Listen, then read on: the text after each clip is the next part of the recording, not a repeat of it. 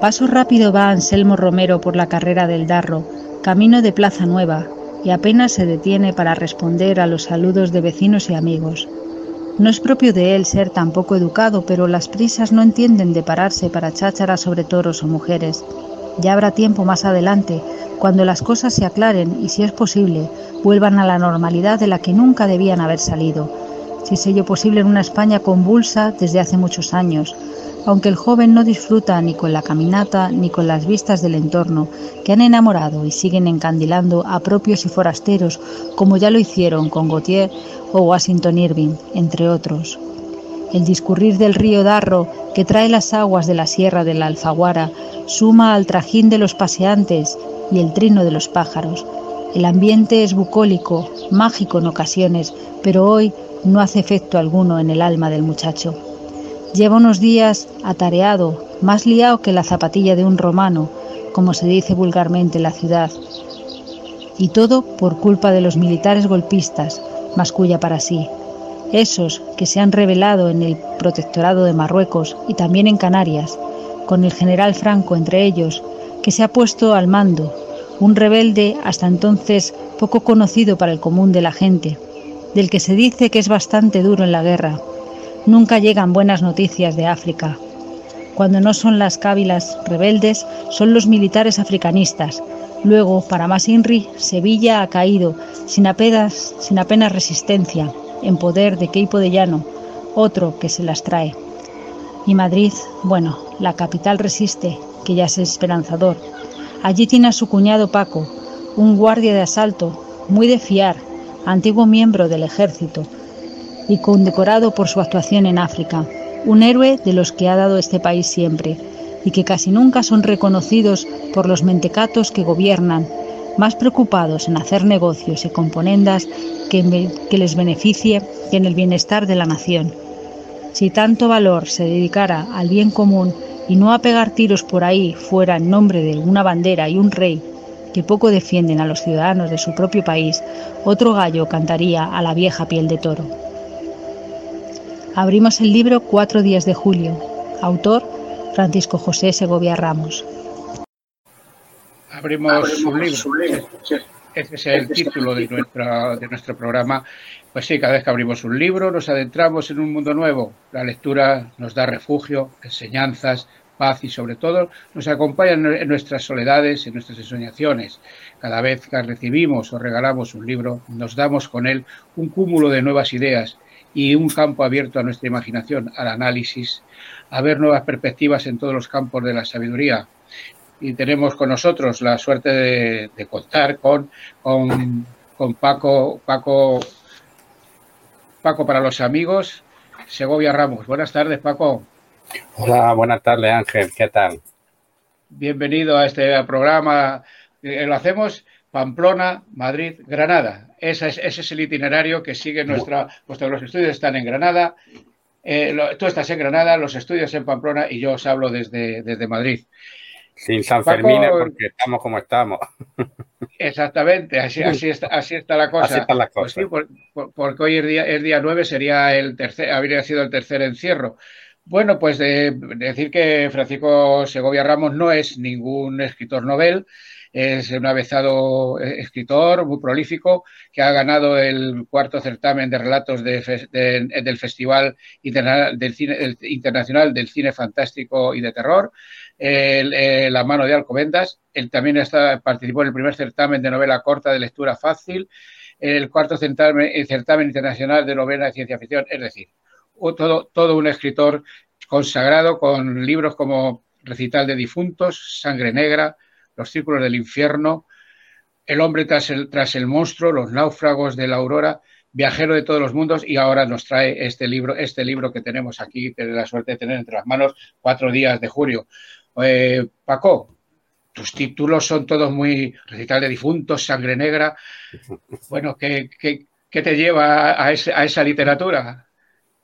Bueno, eh, empezar porque la mayor parte de mi literatura se centra en los mundos de fantasía, ciencia ficción y terror. De ahí la mayoría de los títulos. Hay algunos que no son tan eh, tétricos, ¿no? Eh, pero bueno, la mayoría de los títulos tienen esa, esa sinfonía que suena a lo que yo quiero que suene, a que, a que el lector se va a encontrar con algo que le va a sorprender, le va a asustar o le va a llevar a otro mundo que no, que no están aquí. Excepción son, eh, claro, excepción son Cuatro días de julio o Donde ya se le olvido, que es otra novela que está ambientada en la guerra civil y en la posguerra civil española. ¿Qué te llevó a escribir Cuatro días de julio? Pues son los cuatro días para que nuestros, nuestros telespectadores se, se sitúen. Eso es el 20, 21, 22 y 23 de julio, ¿no es así? De 1936. Es decir, casi hace 85 años. ¿Qué te llevó a escribir este, este, este, interesante libro? Pues empezó como empiezan toda esta historia, con un, una pequeña, un pequeño esbozo. Pensaba hacer un, un relato de 15, 20 páginas como mucho, pero al final del relato, de hecho tengo el borrador de ese relato, tengo ahí como anécdota, me di cuenta de que el libro requería, el, el relato requería una ampliación, requería más. Y entonces me puse a, posar lo que era ya una novela. Y en vez de centrarme en un, en un día, que era el día 22 por la noche, 23, me centré en los cuatro días. Entonces busqué la información y a partir de ahí dije, hay tema para una novela ambientada en la granada de la guerra civil. Cierto que es un tema que se ha tocado mucho, pero yo como autor granadino tenía que, tenía que tocar también el tema. Era una obligación como escritor, como granadino y como eh, políticamente comprometido con la causa republicana y con, eh, con, la izquierda. Sí, porque eh, aquí, aquí los personajes son Anselmo, que nos decía Arancha en, en, la introducción del programa, está Teresa, Consuelo, el Mantecas, José Letriana, muchos personajes, muchos personajes que fíjate que cuando nos ponemos a leer esta historia sabemos lo que pasó en esos días. Resistieron en las barricadas, pero al final el, fascismo triunfó. ¿Cómo, ¿Cómo rescataste a estos personajes? ¿Cómo les has dado esta vida tan interesante? Eh, bueno, han nacido prácticamente el, personaje que, que, sí tenía en mente desde el principio era Teresita, Teresa que además es un personaje femenino con, con mucha fuerza, ¿eh? con mucha fuerza y mucha valentía para una mujer de la época, una madre con el marido en Madrid porque no está con ella en esos días. Y a partir de ahí eh, hay algunos personajes que, que, son históricos pero muy secundarios, pero todos los personajes que salen en primera línea son personajes ficticios pero son eh, clichés de personajes que podían existir en la época. Así, el Fandi, el Churri, el Consuelo, el secretario del ayuntamiento, el que trabaja en el ayuntamiento, son personajes eh, que, reflejan realmente la fisonomía de, la Granada del año 36. O sea que los históricos sí están, está Miguel Campín, está Antonio Ruz, están los golpistas, sí, esos personajes, el, Varela, el comandante Valdés, hay personajes históricos, pero están siempre en un segundo plano, como eh, sobrevolando la trama principal. Sí, en tu, en tu libro, en este interesante libro, Cuatro días de julio, bueno, pues el, final, eh, la represión fue, fue tremenda. Pero aquí en, tu libro, la mayoría de ellos caen en las barricadas y algunos, pues por los azares de la vida, logran, logran, logran escaparse de Granada. Y además lo dejas muy claro, que cada, que cada cual sitúe a los personajes que están. La represión hubo, fue mucha, pero tú no, la, tú no la reseñas aquí fuertemente, digamos. No, consideraba que mm, lo pensé, pensé hacer un, epílogo donde se viera una escena de, represión, pero me pareció que era demasiado entrar en, un drama que, se puede contar de otra manera y en otro momento quizá con otra novela que, sea más, más cruda todavía si, si cabe, pero no consideraba yo oportuno después de una historia en donde quiero que el lector se encariñe con los personajes, al final eh, mm, devolver el estómago de los lectores con una historia que se sabe lo que hay, que no hace falta entrar en los detalles de lo que fueron los fusilamientos en el cementerio de San José, que se produjeron desde el mismo día 18 de julio. No, en Granada, en cambio, desde el 23, 24 de julio empezaron los fusilamientos en el cementerio de San José. Y estuvieron durante toda la guerra civil española. Sí, el, eh, hablas en tu libro, hablas de que el, enfrentamiento social, enfrentamiento social que había en Granada, un enfrentamiento social a nivel de toda España, puede decirse, que, existía. El, pueblo, el pueblo se vio abandonado y tú lo reflejas aquí muy bien cómo durante esos cuatro días, vamos, anteriores a esos cuatro días, los trabajadores, los sindicalistas, están, los, que están en, el frente político están luchando esto. La traición les llegó, ¿lo esperaban? ¿O, a tus personajes les sorprendió esa, traición de los, de los históricos que tú mencionas?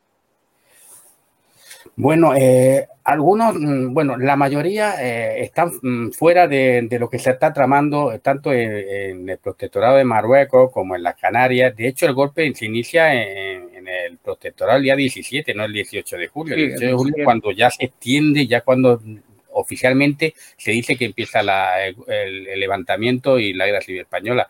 La mayoría de los personajes piensan que, va a ser una sanjurgada más, va a ser un, intento golpista que va a quedarse en eso, salvo algunos mucho más avispados como el propio Anselmo, que no hacen más que, indagar a ver si mm, consiguen la arma porque piensan que con, la arma en las manos pueden detener a los golpistas si se produce el intento en Granada. Eh, mm, pero la inmensa mayoría piensan que se van a encontrar con que o el golpe, o el golpe triunfa o no triunfa, pero nadie imagina lo que iba a suceder durante los tres años posteriores. Y eso se refleja también en la novela. Ninguna es un adivino que sepa lo que va a pasar al día siguiente, por ejemplo. Sí, el, pueblo, el pueblo se mantenía fiel a la República y el, pueblo, y el pueblo perdió. Eh, ¿Cómo se vivía en esa Granada de, hace 85 años lo que estaba viviendo en el resto de España? Ojo, las comunicaciones no son las de hoy, estamos hablando de hace 85 años, incluso, incluso en tu libro se refleja que están esperando que les llegue algo desde Jaén, por ejemplo. ¿Cómo, cómo se, ¿Cómo se lo metes esto a tus personajes? ¿Cómo se lo inculcas? Eh, eh, sí, sí, sí, es complicado porque en la época, como bien dice, la televisión existía, evidentemente, las comunicaciones eran las que eran, eh, de Internet, no olvidamos, y la única que podían existir eran los teléfonos, que había poca gente que tuviera teléfono, y la radio. La radio, sabemos que la radio en esa época era muy limitada porque no había esas conexiones en las que pudiera uno saber lo que pasaba en la nada sobre la marcha. Tenían que llegar la información y luego a partir de ahí se emitían los, los partes radiofónicos. Y también el teléfono. De hecho, los teléfonos de la Diputación, de la subdelegación, estaban que al día en aquellos días, ¿no? Y, estaban, vamos a la sede del, del PSOE o a la sede de izquierda republicana a ver si ellos han recibido llamadas desde Madrid. Eh, el, el, único contacto era el teléfono el, y la radio, pero la radio sabíamos que desde Madrid se decía que no pasaba nada y si en, sintonizaba Radio Sevilla te encontraba al, al canalla, al asesino de equipo de llano lanzando esas sofamas eh, poco menos que, que ¿no? Entonces, había, había muy poca información, era todo rumores, eh, que si habían triunfado los golpistas en tal sitio, que si en Madrid pasaba o no pasaba, y eso también se refleja, eh, la inquietud se refleja mucho en, la novela. Los personajes no saben qué va a pasar eh, cada minuto que pasa. Sí, se refleja también que atacan, los rebeldes atacan el ayuntamiento. El alcalde y los concejales permanecen ahí dentro. ¿Ese episodio es real? ¿Es histórico? Cierto. Eh, hay además una anécdota mm, que cuando los rebeldes llegan a la Plaza del Carmen, que es donde está ubicado el ayuntamiento, enfilan el cañón hacia la portada del ayuntamiento, hacia la, entrada principal. El cañón tenía todavía el tapa, el tapa, el, cubre, el cubre, lo tenía puesto de esta forma que es que tenían, no tenían munición suficiente para tener todos los cañones disponibles.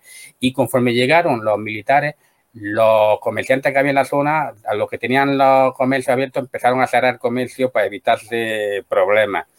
Y sí que estaban dentro el alcalde Montesino y la mayoría de los concejales porque estaban pendientes de las noticias de Madrid, de a ver lo que pasaba en Madrid para ellos tomar medidas eh, a, nivel de policía local de, de, Granada, de orden público y de otras medidas que pudieran generar el Ministerio de Interior de Madrid. Sí, es cierto que estaban allí reunidos cuando llegaron los militares y lo, vamos, lo detuvieron allí mismo, en el Ayuntamiento de Granada.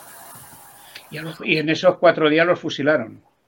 No, fue a partir del 23 empezaron los fusilamientos. Cuando ya tenían dominado el alba y mientras, bueno, mientras había habido algunos, algunas ejecuciones y algunos, y algunos muertos, pero fue ya a partir del 23 cuando ya los golpistas se hacen con el control de la ciudad el 23 acaba lo gordo, luego los días posteriores acaban con algunos con alguna resistencia esporádica que hay y a partir de ahí pues empiezan a, a, cogerlos en camiones y llevarlos al cementerio de San José.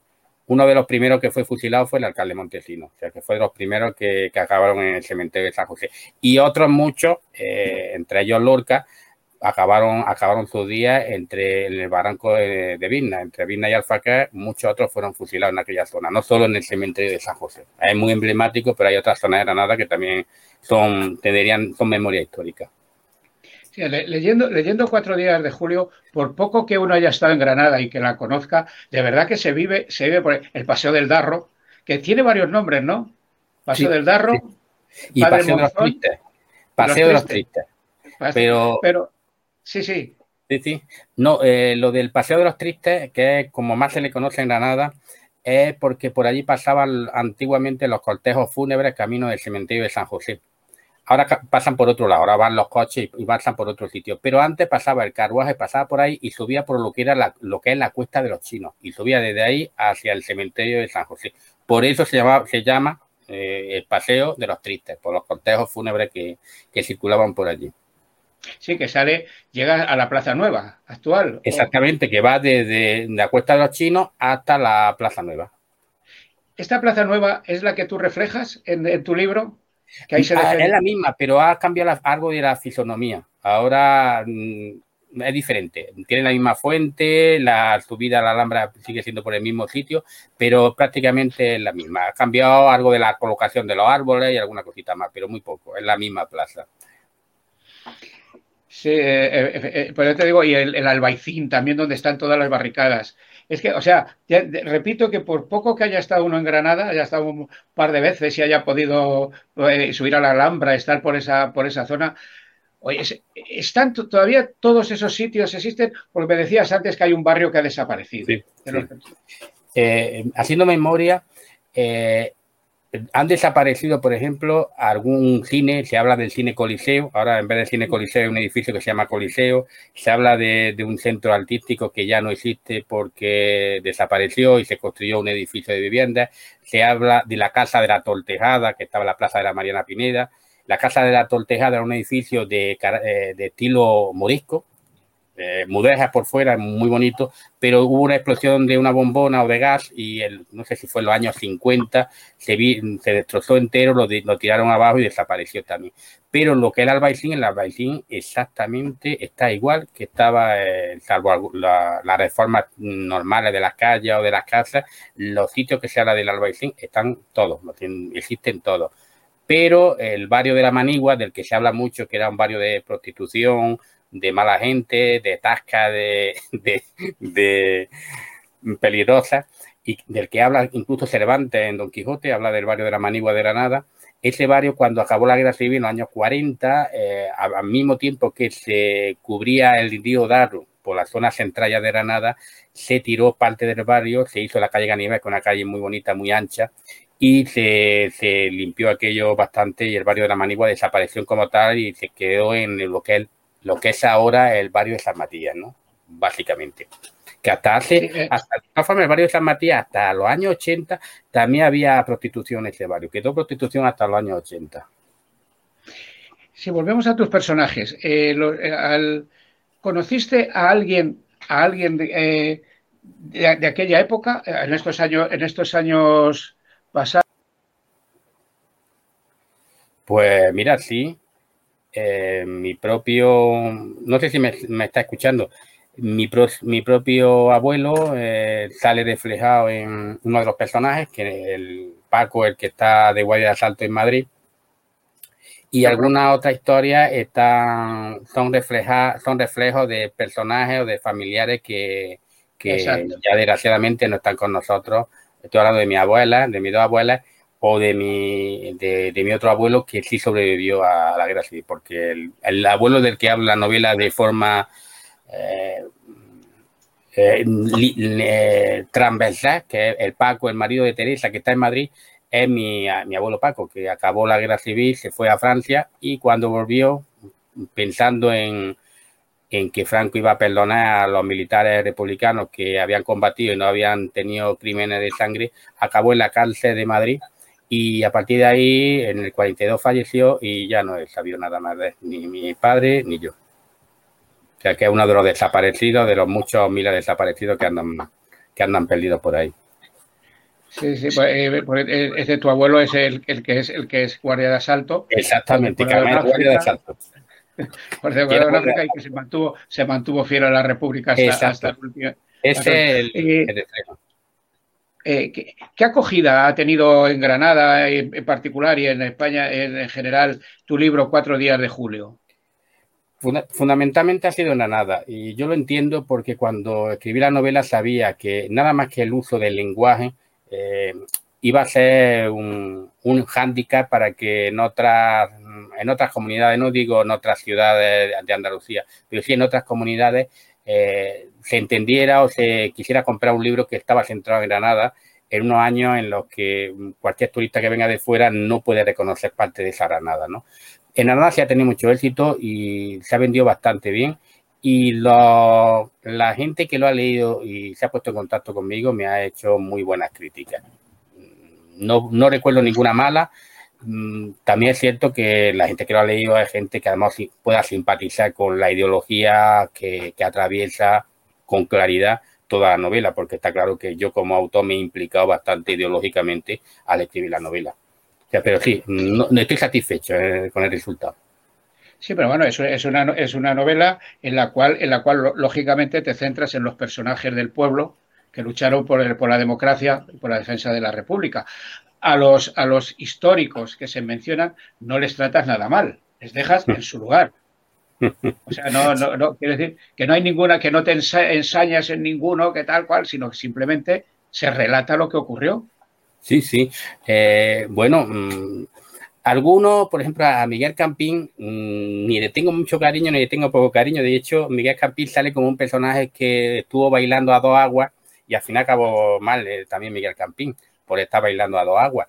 Pero sí es cierto que mmm, cualquiera que lea la novela se dará cuenta que en ningún momento de la novela le doy ni protagonismo ni voz a, la, a los sublevados, en ningún momento.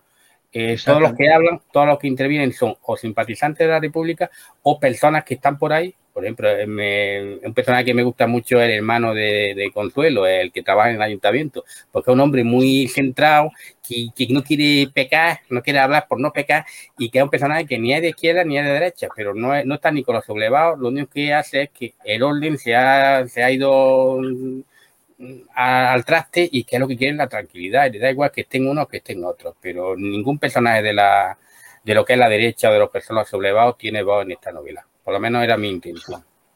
Sí, eh, hablar del secretario del ayuntamiento. Se libró por los pelos. ¿Sí? Es decir, que cuando entraron los fascistas al ayuntamiento, él se escapó.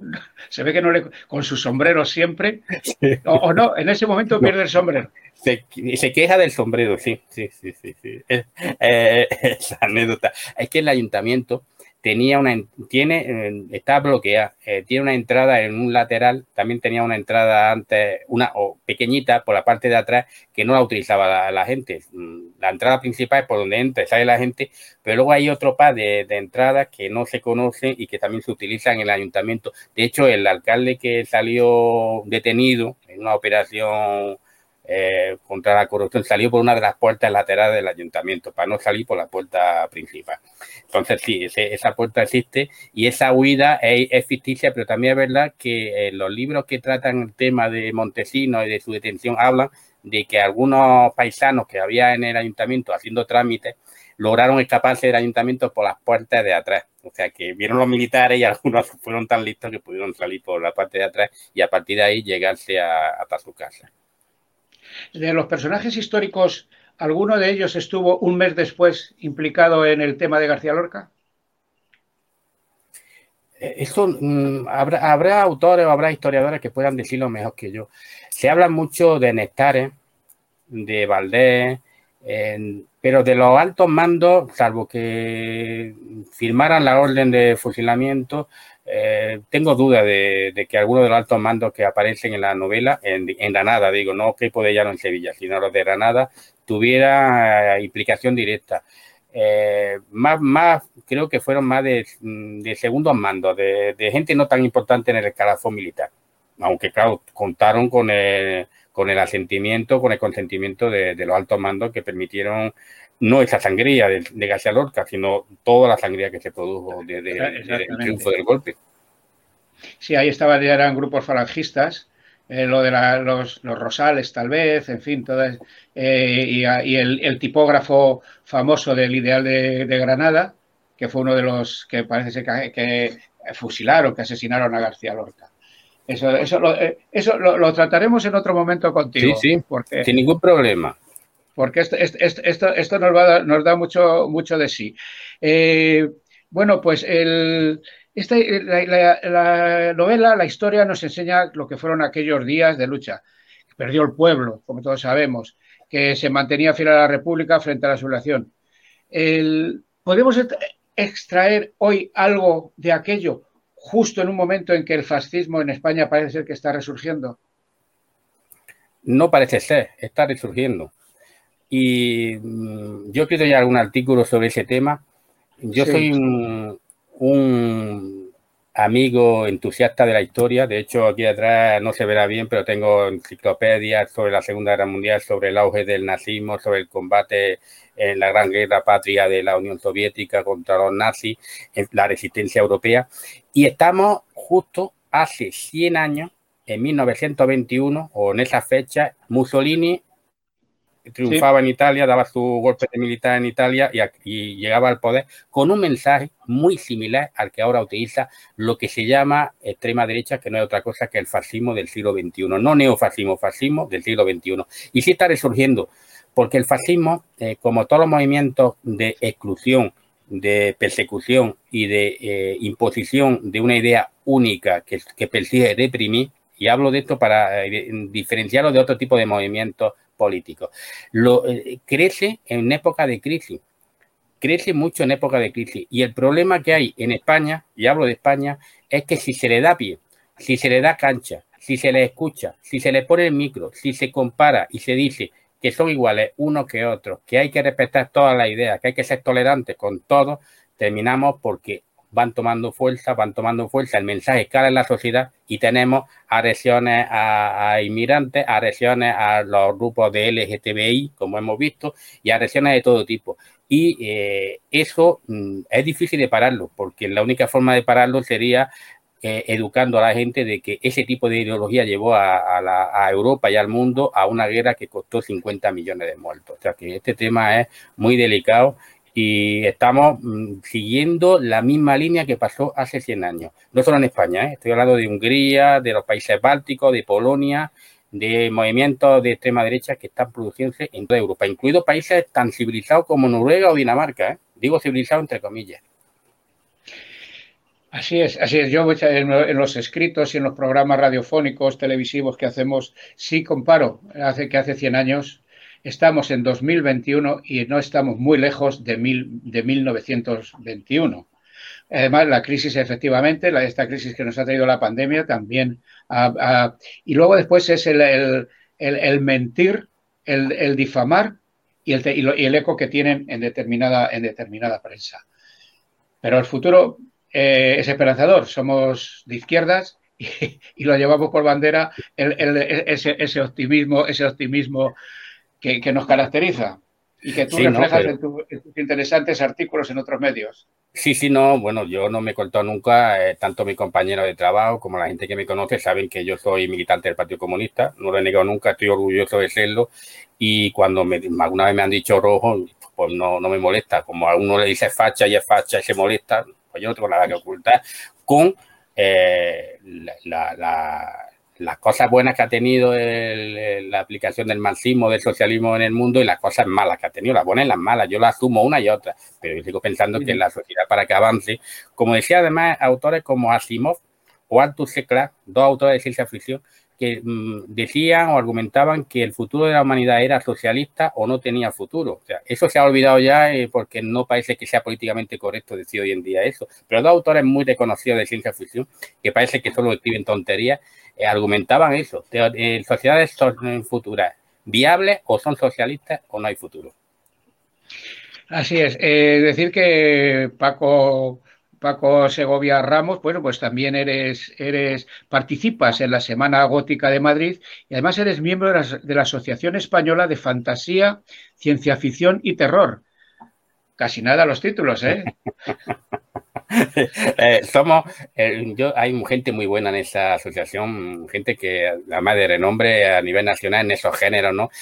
Somos muy friki, en ese sentido somos muy friki en lo que estamos en esa asociación, porque friki en el buen sentido de la palabra, porque seguimos peleando por una literatura eh, que parece que es de segundo género, que parece que lo que vale son las novelas dramáticas, las novelas negras, pero la ciencia ficción, la fantasía o el terror en España, por ejemplo, no ha estado nunca en un primer nivel ni, valorada por, por, por, las grandes empresas de, publicaciones, como por ejemplo puede ser Planeta, ¿no? Está como en un, segundo término, parece ser que son autores o autoras de, segundo nivel, cuando no es así, cuando lees libros de ese tipo y cuando están bien escritos, eh, de verdad te llama, la, te llama la atención y dices, esto habría que promocionarlo más. Pero es una asociación muy divertida Ahora mismo habla de la Semana Gótica, con el tema de la pandemia, había un par de años que está suspendida eh, sobre la fecha de octubre aproximadamente. Y yo espero eh, el año que viene estar la Semana Gótica con la próxima novela que van a publicarme de ciencia ficción, que es muy divertida y que ya te la haré llegar yo para que pase un buen rato y no sea tan trágica como la última novela que te, que te envié. Muchas gracias, Paco. Oye, esto, bueno, que decir, decir que estás, eh, eh, que escribes en varios, en varios medios y decías de ciencia ficción y de fantasía. Bueno, Julio Verne, eh, bueno, ¿qué fue? ciencia ficción, fantasía, pero mira las cosas como se han, como se han logrado. Sí, sí, sí. Era eh, un adelantado a su época, eh, más que Emilio Sargari, que es otro autor de, estilo aventura. Pero Julio Verne tenía además tiene una característica que mucha gente desconoce. Y Julio Verne que no salió nunca de, Francia. Eh, todas esas novelas mm, de aventura fuera estaba se documentaba en los libros, en la enciclopedia que tenía a su alcance en Francia. Y la novela de ciencia ficción es verdad que Julio Verne escribe sobre platillos, no, sobre sumergibles, sobre naves aéreas, sobre tecnología como la televisión, todo eso, eh, Julio Verne es capaz de, de, adelantarse a su época. También en algunas cosas, como todos los grandes autores de ciencia ficción, mm, habla de un París de, en 1920-30 con aviones que cruzan el espacio aéreo, cosa que no pasó en París en esa época, pasó posteriormente, pero era un adelantado a su época, igual que H.G. Wells, también otro adelantado a su época, también socialista, por supuesto, H.G. Wells, también muy un ideólogo socialista también. Efectivamente. Eh, mira, eh, Paco, eh, se, está, se está debatiendo ahora, bueno, va a pasar a debate, mejor dicho, la nueva, una nueva ley, una nueva, otra más, memoria histórica, ahora le llaman democrática. Bueno, pues eh, los movimientos memorialistas mayoritariamente rechazan, rechazan esto. Eh, ¿Crees que se conseguirá algo al cabo de 85 años? Estamos hablando de los 85 años de 1936 para acá. Eh, se, conseguirá al cabo de 85 años aquello que el que cuatro días de julio condenar los crímenes franquistas y hacer justicia y reparación para las víctimas y sus familiares? No. Y estoy, es muy complicado porque además cuando hay gobiernos progresistas, o teóricamente progresistas, porque bueno, a veces hay que escuchar a algunos ministros del actual equipo de gobierno para pensar que no, no son tan progresistas como presumen. Cuando uno escucha algún tipo de mensaje desde la izquierda, desde una izquierda que se presume monárquica, cosa que tampoco es entendible, es difícil que se sienten ante los tribunales, eh, si no ya en, en, vivo, a los responsables de 40 años de dictadura, sí a la idea que, defendieron esos responsables, ¿no? Al franquismo.